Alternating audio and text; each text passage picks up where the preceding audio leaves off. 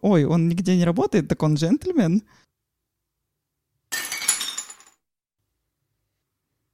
Привет, это не коктейльная вечеринка, и здесь снова Наташа Цыбанова и Саша Арапова. Мы долго думали, как обозначить сегодняшнюю тему. По-русски говоря, мы будем говорить про работу, но слово «работа» мне настолько не нравится, потому что в том числе от этимологии. Оно образовано от одного корня с такими словами, как, например, раб или ребенок, и вообще обозначало слабый и беспомощный. И для меня секрет, почему мы до сих пор используем это слово, хотя мы знаем, что наше мировоззрение влияет на язык, а язык влияет на наше мировоззрение. И, возможно, отчасти поэтому э, мы настолько не любим свою, свою работу, а, как правило, люди не любят свою работу, и огромный процент процент людей хочет уволиться, даже если не могут назвать конкретных причин, почему. А, возможно, нам просто нужно другое слово. И я настолько его не люблю, что последнее время, когда меня спрашивают, где, и, например, звонят в рабочее время, я даже не могу сказать, я на работе, я начинаю заменять какими-то фразами, обычно отвечаю я в офисе. Мы подумали, чем же можно заменить это слово и почему нам его так хочется заменить. А, как мне кажется, самым уместным будет занятость.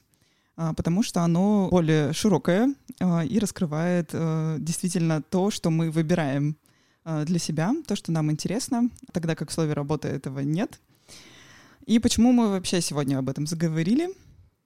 Потому что, во-первых, мы всегда, конечно, говорим о том, что очень важно актуально, а работа занимает большую часть нашего времени, большую часть нашей жизни. Мы сначала к ней готовимся, потом работаем, а потом э, вспоминаем о ней, видимо, на пенсии — Существуют э, некие депрессивные настроения, э, особенно в западных университетах, и э, эту мысль транслирует философ Юк Хуэй. Он китайского происхождения, но преподает в ряде немецких университетов.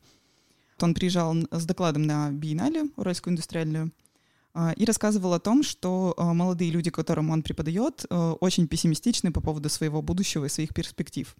Когда он спрашивает их, почему, они говорят о том, что роботы поработят мир, сначала отнимут работу у людей, а потом и вовсе искусственный интеллект придет к мысли о том, что люди — это зло, и, в общем-то, всех истребит. Что, собственно, нам, кстати, очень часто транслируется через фильмы и вообще западную культуру в целом. О чем говорит Юкхуэй? О том, что нам э, стоит расширить свое понимание э, вообще нашей занятости, вообще мира, и, и понять, э, что будущее непредсказуемо, то оно очень, его очень сложно прогнозировать, поэтому нам нельзя принимать какую-то одну модель как точно что, то, что-то, что точно свершится. На самом деле предсказать развитие событий действительно невозможно. Например, мы с вами сейчас на пороге 2020 года, и давайте вспомним, что нам обещали футурологи к этому времени. Во-первых, это значительное снижение количества рабочих часов. Что происходит на деле? Вместо этого у нас неоплачиваемые переработки стали нормой, стали нормой в России сейчас уже тоже, и особенно в некоторых отраслях. И это, кстати, большая проблема, потому что когда все сидят на работе до 10 часов вечера, э, часто эффективность значительно снижается, а сидим мы там часто ну, для того, чтобы показать э, там, руководству и коллегам, что мы работаем не меньше всех, что мы работаем, возможно, больше всех. На самом деле это некое лицемерие, потому что с эффективностью это очень часто мало связано. Или, например, к 2020 году мы должны были повсеместно использовать AR и VR, дополнительную, дополненную, прошу прощения, виртуальную реальность, но, как мы видим, повсеместного использования нету, есть только, ну, какое-то условно промо, там очень-очень... Аттракцион, да, очень-очень мазками. Это сейчас уже используется на каких-то промышленных предприятиях, в медицине, но далеко не так широко, как планировалось. Прогнозировалось распространение беспилотников, но, как э, Наташа правильно заметила, там проблема не в том, что технически не готовы решения в правовой базе, хотя технически даже в России уже готовы запускать а, беспилотные поезда. Тем не менее, повсеместного использования опять же не случилось. И мое любимое это то, что в 2020 году мы должны были пользоваться технологией криоконсервации. О да, но тем не менее мы до сих пор колем ботекс. Мы до сих пор колем ботекс, а истории в сериалах, книгах и фильмах, связанные с криоконсервацией, мы считаем чистой воды фантастикой. Тем не менее, концепция занятости меняется. Концепция занятости меняется достаточно активно. Например, все больше людей отказываются от работы в офисе в пользу самозанятости. И очень интересно, и лично мне лестно, что в Екатеринбурге самое большое количество фрилансеров в России. Это 26% людей, которые работают удаленно, и еще 16% людей работают удаленно, но в штате какой-то компании. А, это данные исследования HeadHunter. Ну и представитель э, фрилансеров э, Наташа, собственно. И интересно вот изнутри, с твоей точки зрения, почему тебе фриланс удобнее, чем работа в офисе? Я недавно вспоминала о том, что я мечтала о фрилансе после того, как закончила школу. А, это очень забавно, потому что потом я очень долго пыталась построить карьеру в рамках больших корпораций и, со- и совсем забыла про свою школьную мечту. Тем не менее, я, да, действительно очень хотела работу, в которой я смогу полностью распоряжаться своим временем, распоряжаться своим телом и положением в пространстве. И, э, собственно, сейчас я к этому пришла уже после того, того как поработала в офисе. И то, что меня не очень устраивает, э, это какие-то, возможно, больше бытовые вещи э, из разряда, что мне нужно в определенное время куда-то ехать, стоять в пробке и вообще находиться вот в этом очень стрессовом ритме.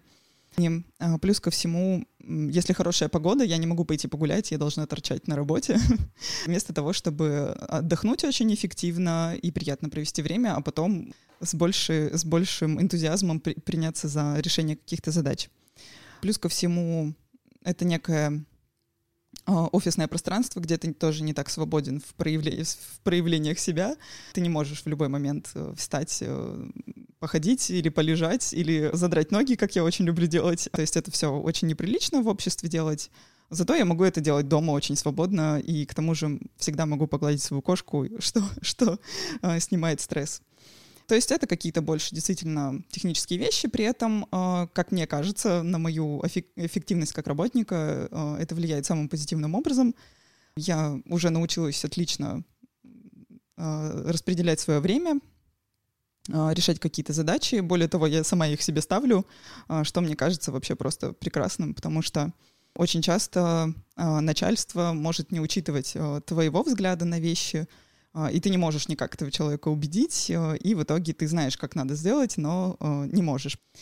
А, и хотелось бы еще немного прокомментировать ту статистику, которую ты сказала, а, о том, что у нас э, в области и в городе очень много фрилансеров. Как мне кажется, это связано еще с, таки, с, таким, с такой тенденцией, как заказчики из столиц. Например, я э, могу себе позволить действительно э, работать с одним заказчиком э, и достаточно неплохо на эти деньги жить, только по причине того, что он из Москвы, и, соответственно, та сумма, которую он мне платит за мой объем работы, она значительно больше, чем могли бы мне предложить местные бизнесмены, местные компании.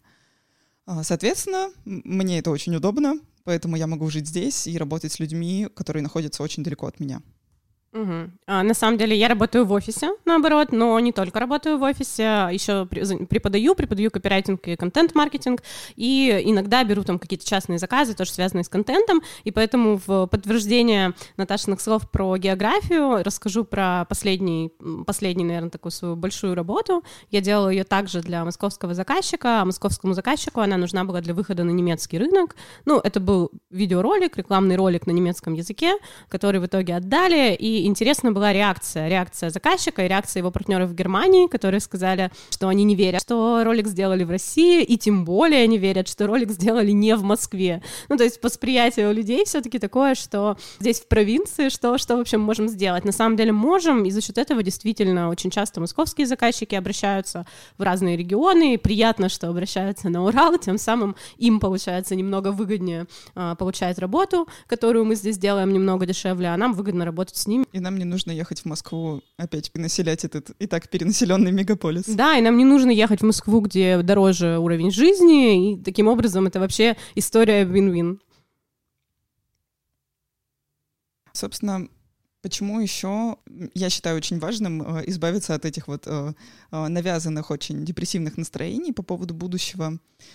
Все может быть э, достаточно позитивным э, в долгосрочной да, перспективе. В частности, мне очень нравится говорить о занятости на примере э, работы Данила Кориали. Забавно, что это называется работа. Освобождение от работы. Вы ее, к сожалению, уже не можете посмотреть, но, наверное, можете погуглить э, и почитать про нее. Собственно, работа состояла из двухчастного э, гипнотического сеанса, в котором художник убеждает вас в том, что в будущем люди освободятся от работы, и это будет действительно позитивный сдвиг в том смысле, что всеобщая автоматизация приведет к тому, что э, людям не нужно будет выполнять какой-то тупой тру- труд, э, монотонный, повторяющийся, и они смогут посвятить себя действительно творческим, креативным, приятным каким-то задачам. То есть это э, понимание художником автоматизации как освобождение человека от э, порабощения. И что самое главное, э, это вывод работы из э, области того, без чего ты не сможешь выжить. И как мне кажется, что самое позитивное здесь э, сменится мотивация. Если сейчас в мотивации выступает страх, то позитивная мотивация будет состоять в самореализации и вообще в проявлении себя живым прекрасным существом, коими мы все являемся. Я на это надеюсь и верю. Конечно, это все возможно лишь э, при условии социальной поддержки государства, при том, что э, ты имеешь какой-то минимальный заработный, минимальную заработную плату, которую тебе платит государство. Такая практика существует в ряде стран, э, скандинавских, э, в Арабских Эмиратах такое есть. И действительно, это, безусловно, позитивно сказывается на людях, которые действительно живут менее стрессовую жизнь и э, более счастливы. Я согласна, что в долгосрочной перспективе э, это в целом только благо, но меня не покидают тоже немного тревожные мысли о том, что это долгий путь, и по дороге, как и по дороге к социализму, нас не, обещают, не обещали кормить. И если вернуться немножко на землю и к цифрам, по предсказанию McKinsey к 2030 году в России уже 16% рабочих мест заберут роботы. И это Россия, а наиболее прогрессивные западные рынки, а точнее даже не столь западные, сколько еще наиболее прогрессивные восточные рынки, там этот показатель достигнет уже 30%, просто потому что там роботы уже активно используются. Но, тем не менее, в долгосрочной перспективе это действительно прогнозы по уменьшению, наконец-то, рабочего времени, но буквально там за последние 10 лет не так, не, не так намного, например, по-моему, до 36, до 36 часов в неделю, ну, вместо 40 а, наших. Это стирание понятий пенсии, что меня больше всего радует, то есть когда человек не выходит на пенсию в результате своего пожизненного каторжного труда, как это у нас сейчас принято, а во время во время жизни непосредственно просто периодически делает какие-то перерывы, сменяя, сменяя деятельность, и может себе позволить вообще какое-то время не работать, потом работать снова и работать в той сфере, которая позволяет ему работать вообще до конца. И это статистика в пользу женщин, что особенно приятно, а, потому что американские исследователи уже на каждом углу кричат, что женщины в среднем намного образованнее, чем их мужья. А сегодня статистика такова, что среди работающих людей у нас 46% женщин и 54% мужчин. И этот показатель, если, если и не изменится в пользу женщин, то точно уравняется именно из-за образованности женщин, что тоже делает жизнь женщин, возможно, немного лучше, хотя при этом не обещают, что ситуация с зарплатами выровняется. Та разница, которая у нас сейчас есть в районе 20-30%, сократится до 10%, но тем не менее еще там на ближайшие пару десятилетий она точно останется. Возвращаясь к профессиям, все-таки есть ряд профессий, которых точно не заменит искусственный интеллект и роботы в ближайшее время, и это однозначно любые творческие профессии. А, это особенно актуально, актуально создание любого совершенно контента, потому что это вообще новая, новая нефть, да, как когда Netflix догоняет по капитализации Газпром. Это профессиональный спорт, который никогда не заменят никакие роботы. Это юриспруденция. Железный вариант, который мне больше всего нравится профессии будущего, это священник. Так что все, все срочно становимся священниками, чтобы нас никогда не заменили роботы. А, можно я тебя тут еще немножко дополню? Я вспомнила одну мысль о том, что э, мы себя определяем через профессию очень часто. Тебя спрашивают там, кто ты, чем ты занимаешься, там я программист, я певица, я там ведущий свадеб. И как мне кажется, очень здорово, если это слово будет не одно, твоя личность не ограничивается только вот одним каким-то профессиональным занятием, потому что очень часто еще мы сталкиваемся с тем в современных реалиях, что ты, например, занимаешься, занимаешься журналистикой, в какой-то момент ты захотел быть, э, не знаю, актером и э, тебе очень сложно, потому что у тебя нет опыта, которому очень часто работодатель апеллирует э, как э, главный показатель твоего профессионализма. И тебе очень сложно построить новую карьеру. Я надеюсь, это тоже будет меняться в лучшую сторону, и э, работодатель тоже будет гибче, потому что это ужасно, когда ты всю жизнь вот занимаешься чем-то одним, и ты не можешь выбраться из этого порочного круга. Вообще профессии, они станут больше про удовольствие и про транслирование опыта этого удовольствия. Например, моя, возможно, мое, возможно, призвание — это быть таггером в Netflix, в штате Netflix. Это люди, которые отсматривают огромное количество контента, сериальчиков и формируют метатеги.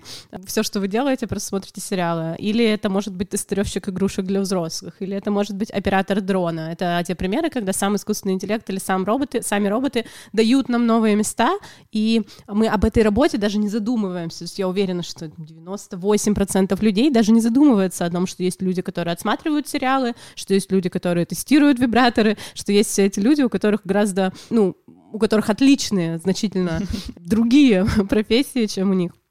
А, можно подумать об этом. Но, тем не менее, роботы уже берут на себя многие наши профессии вместо этого. Например, сервис в больших сетевых отелях очень часто уже принадлежит роботам, и они буквально разносят пищу по номерам. Также э, роботы готовят блюда в ресторанах. В Азии появляется очень много ресторанов, где роботы в буквальном смысле готовят. То есть в робота уже можно зашить какой-то рецепт, когда он берет с полки спаржу, кидает спаржу в кастрюлю, э, включает комфорку, где варится эта спаржа. Ну и, в общем, зашитый алгоритм, который позволяет какие-то очень типовые блюда готовить.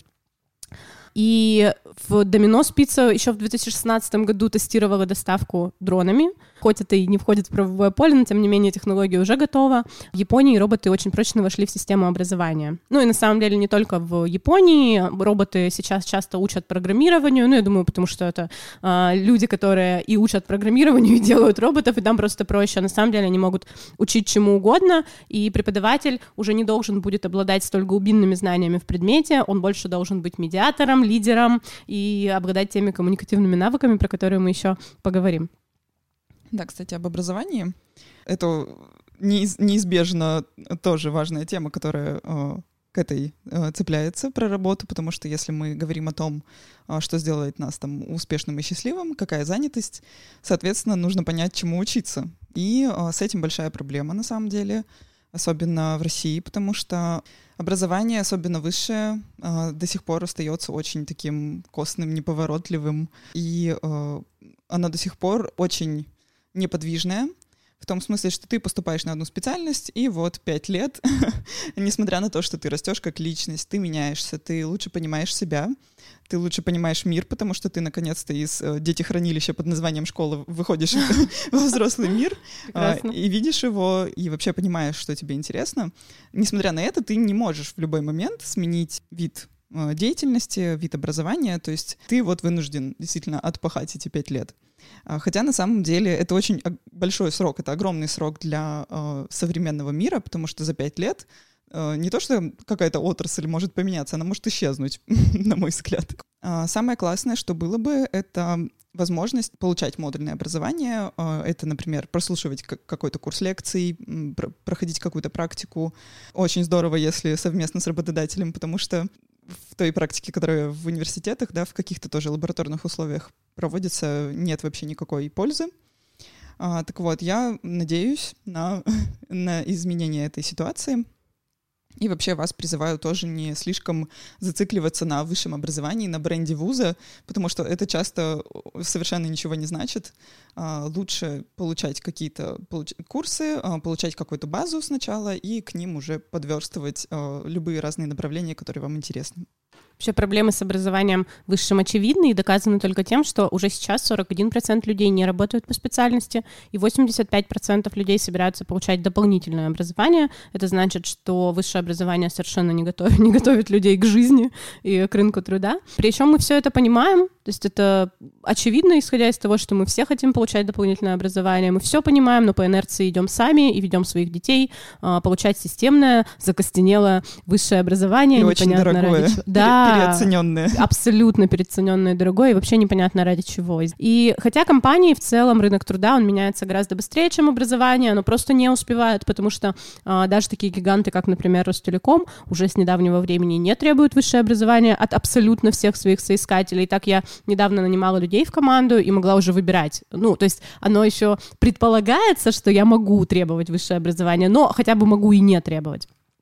А, везде появляются корпоративные университеты. Я знаю, что во многих больших компаниях появляются какие-то невероятные возможности для дополнительного образования, а, разные курсы, нанимаются разные спикеры, покупаются разные программы. В общем, всяческие сотрудники развиваются, и это очень круто. Наконец-то берут стажеров, потому что когда мы только с Наташей заканчивали университет, была огромная проблема, какой-то замкнутый круг, когда у тебя нет, нет опыта, и ты не можешь найти работу, а ты не можешь найти работу и получить опыт, и, в общем, так по кругу.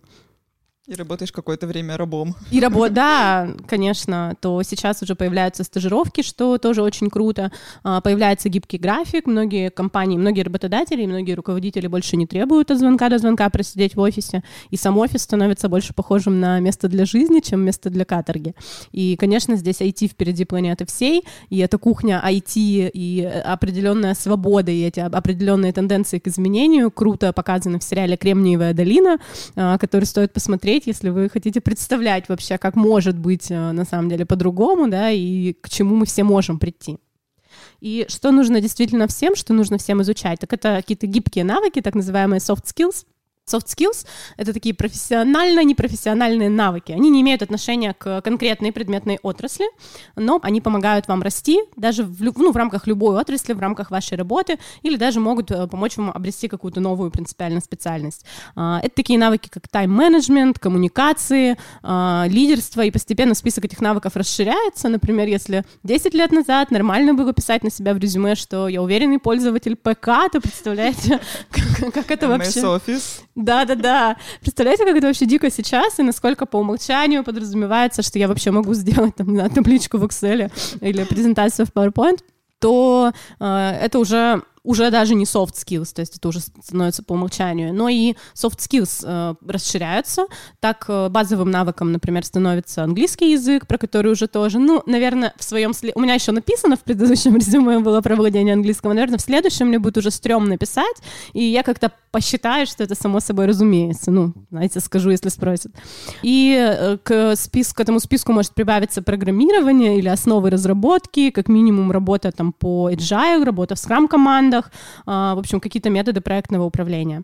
И в ряде современных профессий soft skills становятся hard skills. Это, например, project manager, коуч, тренер, кто-то, кто мог вырасти из какой-то глубинной отрасли, но все-таки своими основными навыками сделать soft skills концепция лидерства значительно меняется. Если начальник или лидер раньше был тот, кого назначило непосредственно руководство, кому назнач... дали такую власть, и достаточно было приказать, то сейчас люди становятся более свободны, им недостаточно приказать, и лидером становится человек, который по своим природным качествам или по своим развитым soft skills, это, они могут быть развиты, естественно и абсолютно, а, становится лидером в команде, он может быть даже не являться при этом руководителем формальным.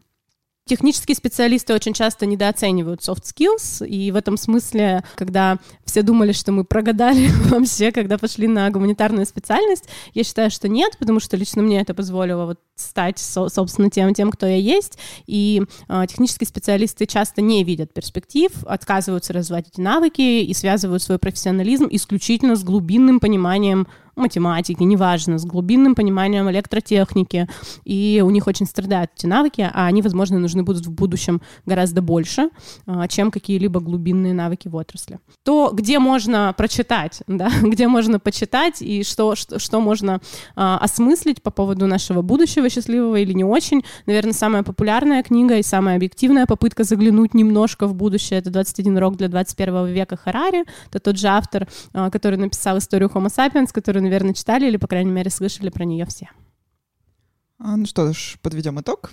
Давайте перестанем э, гадать э, на кофейной гуще, какое будет будущее. Допустим для себя, что оно может быть очень разным. Совершенно не обязательно роботы нас поработят, и мы все умрем.